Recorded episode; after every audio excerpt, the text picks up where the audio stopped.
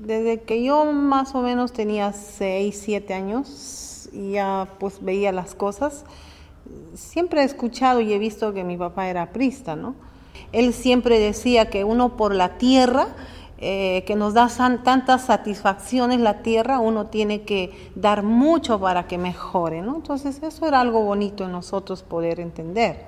Eh, él postula en el año 85, me parece.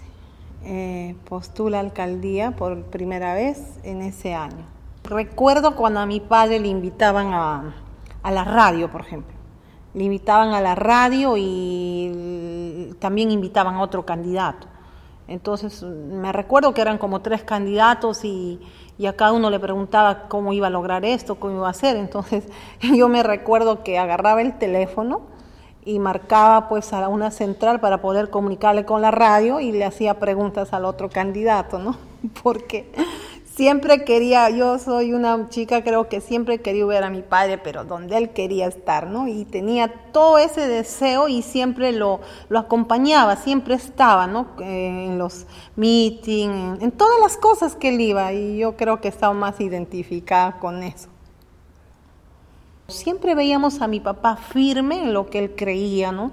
Y, en la idea que él tenía de, de, lograr algo por el pueblo, ¿no? Entonces, como que el terrorismo existía, pero también mi padre con esa fuerza, con esa fortaleza y valentía más que todo que yo veía en él, pues perseveraba en lo que él quería, ¿no? Pero creo que toda esta situación que empezó ya a vivirse con, con las amenazas y todo fue cuando ya él se fue a la reelección, ¿no?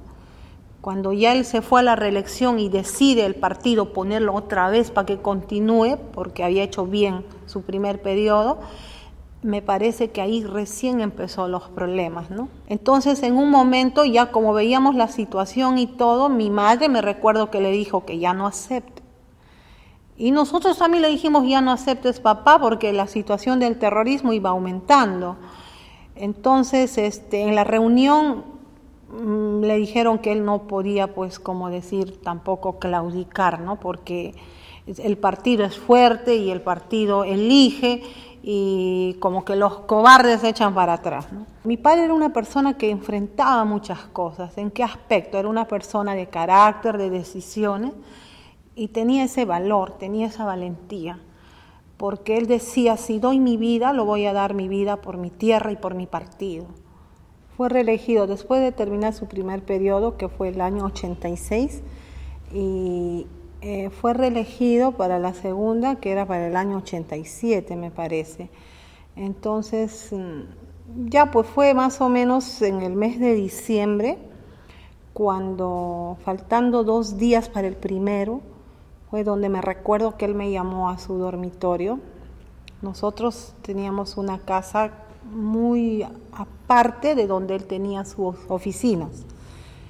Y me recuerdo que entramos al dormitorio, sería como las 5 de la tarde, y quiso hablar conmigo.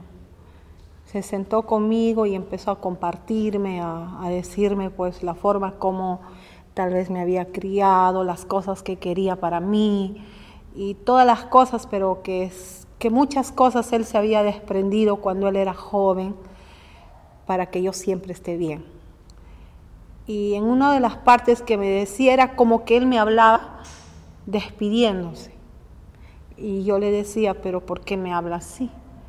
Porque en un momento me dijo que si él moría, ya podía ver que yo como hija mayor podía asumir ciertas cosas en casa, mis hermanos, mi madre, y que siempre había visto su carácter en mí. El día primero que fue el primero de noviembre, yo estoy viendo a mi padre a las 5 para las 8, 10 para las 8 de la mañana vivo, conversando. Él regresaba de, de una visita que hacía al mercado, donde iba a ver las cosas, cómo se repartían, vendían, si todo estaba siendo correcto, porque en esos tiempos había escasez de algunos productos, ¿no? Entonces estaría llegando al colegio cuando mm, quieren comunicarse conmigo urgente, ¿no? Y regreso pues a casa, voy y llego a casa a la puerta, ni bien estoy entrando veo todo un charco de sangre en la puerta, toda la tierra lleno de sangre, entonces mi desesperación era ver qué, qué pasa, ¿no? La empleada me dice, a tu papá le han llevado al hospital, a tu mamá. Entonces, pues corrí, ¿no? Tenía en ese tiempo 21 años, me acuerdo, 21 años. Entonces en un momento me, llamaron algunas personas donde me dicen, Tiene, tú eres la mayor, la misma de siempre escuchar la mayor. Tienes que ser fuerte porque Luz, tu papá está muerto. Cuando me dijeron eso sentí una desesperación, muy fuerte ese impacto de, de haber conversado con una persona temprano y verle en un rato, acercarme a él, tocarlo. Tenía seis perforaciones dentro de la casaca, todo lo que había perforado la bala. Y lo toqué, lo sentí caliente y sentí como que él expiraba, como una sensación que hasta el día de hoy se queda en mí, ¿no? De que en la mente de uno dice, tal vez quiso decir algo en ese momento, pero que ya estaba muerto. Y quedó eso en mí. Pero fue duro ver una persona, no merece morir así, ¿no? Uno dice, no merece. Fue difícil. Ya era más o menos como las nueve, diez de la noche y bueno, voy a dormir. Y como que paso por el dormitorio de mi padre, y la puerta estaba cerrada y abro. Entonces entro y todo estaba intacto, ¿no? Entonces muevo la almohada y encuentro su pijama.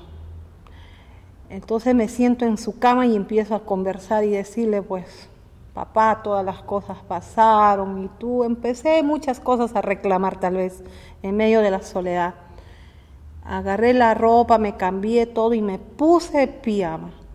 Pero cuando me puse el pijama de mi padre y yo me acerqué a la ventana, era la luna, y empecé a decir, yo voy a dormir con tu ropa para que me des valor, para ser fuerte, para no sentir todas las cosas que siento. Y me puse, me puse, me senté, quise dormir y no podía dormir. Sentía toda una sensación, pero eso sentía que me daba valor y que iba a amanecer y que todo iba a ser diferente. Eh, mi padre era un líder, era una persona que movía gente, o sea, masas, era un hombre que cuando hablaba impactaba, ¿no? Entonces, creo que yo me parezco en ese aspecto porque siempre me ha gustado liderar, siempre me ha gustado. Tal vez estoy en el colegio, me gustaba, ya, voy a ser la presidenta y soy la presidenta, un decir, ¿no? O sea, tenía esa, esa, ese ímpetu, esas agallas, eso de, de poder liderar. Y, y creo que tengo eso, ¿no? Como decir, algo lo voy a hacer y lo voy a hacer. Entonces dirijo, muevo. Entonces, eso era lo que mi padre era, ¿no? Entonces siempre mi padre ha visto en mí eso, ese temperamento y decía, ella se parece a mí.